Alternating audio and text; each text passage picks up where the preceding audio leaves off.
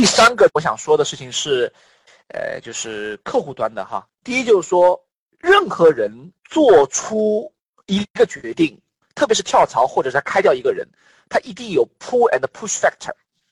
大家可以记一下，就是任何一个人他做出这样的一个，比如说开掉一个人或者是是跳槽的决定的话，他一定有 pull，就是拉跟推的这样的一个原因。你们想想你们自己。在你们自己离职或者你们开掉一个员工的时候，一定也是有内因和外因的，对吗？对，内因可能比如说一个人跳槽，或者说他开掉一个人，他可能内因是说我想成长了，我想挣更多的钱。外因是什么呢？外因可能是说外面有更好的机会，我看到外面有个同事，我原来有个同事，他本来还不如我呢。我跟你讲，哎，他现在跳的还比我高，比我高百分之三十，我咽不下这口气，我必须得跳槽。你们注意啊！职场上很多人跳槽，并不是因为自己觉得不够高，而他觉得他的邻居比他高，啊！你们记住这个真理，你们以后就会发现了，很多人跳槽，你到后面他会跟你说，我就要三十万，没有三十万我不去，我就要四十万。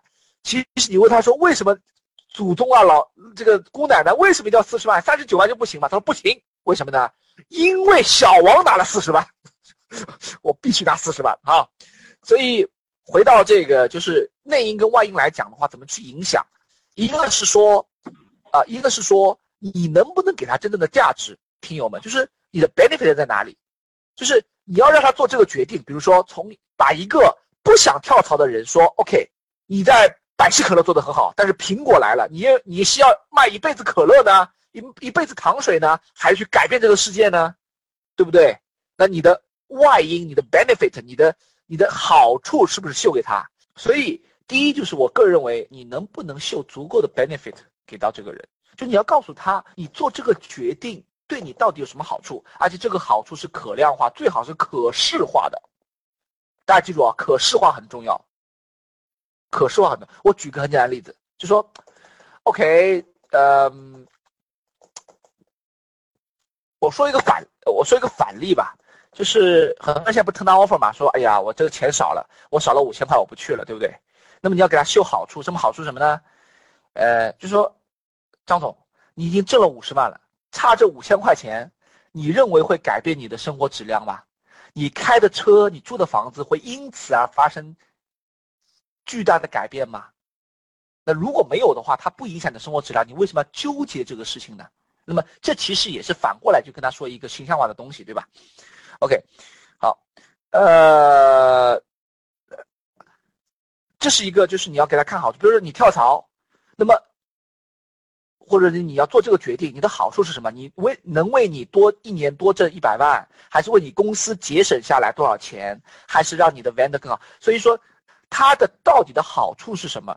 那么这是个范的。第二个就是说，就是说，第一个就是它的外因，第二个它的内因。内因就是说，你能洞察出这个候选人或这个客户真实的需求跟痛点吗？就像我们前面说的。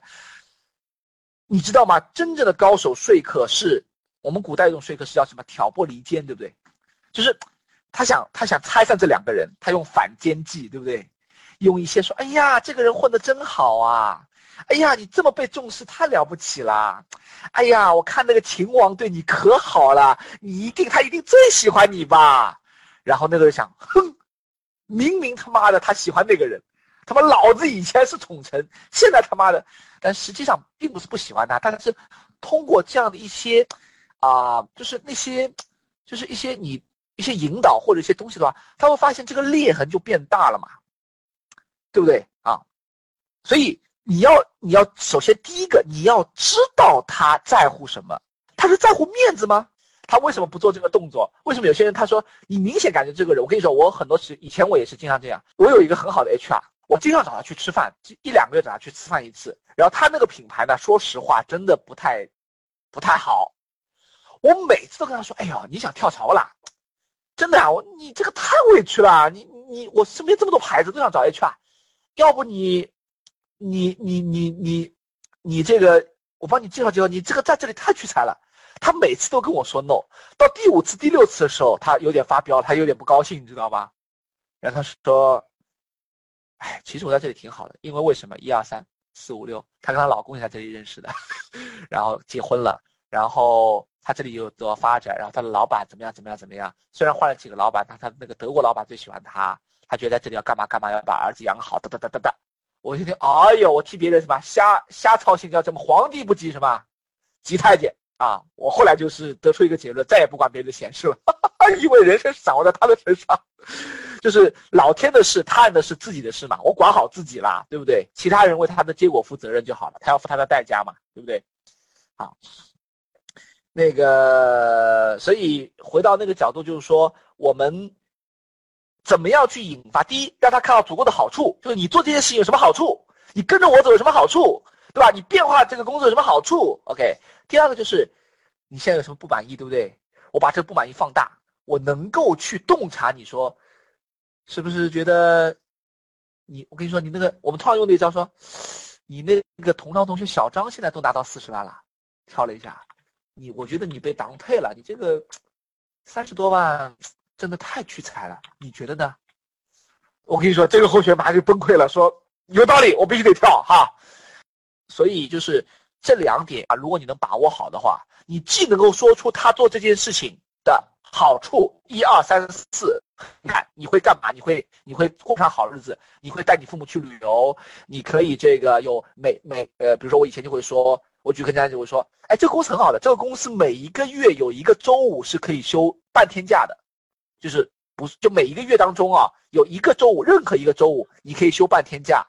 我就跟候选人说，你有孩子对不对？你可以周五下午就可以带孩子去公园呐，对不对？错峰多好啊！然后你周五下午你就可以选一个下午带孩子去玩，陪父母，对不对？而且办一些事情，多好！这个福利太棒了吧，对不对？你可以去购物啊，等等，你营造这种画面感，让他感到说这个好处，对不对？然后还有一个就是他内心的那些，内心的那些 pull factor，就是 p 就是就是就是那个 push fact，就是说。他内心有什么东西？哎呀，你在这个公司做这么多年，公司有重视你吗？对不对？你看隔壁的老张、老王都升了，对不对？你还还做这个主管，老板跟你说升，跟你说几年了？真的是这样吗？你在这里真的能得到你的发展吗？你前面也说了，你很想做一番大事业，这里有给你这样舞台吗？你要去引发他内心的那种 push，对不对？那么这两点都做好，那么加上如果不是好基友或者有特殊的原因，那么基本上这个事情就十有八九就成了。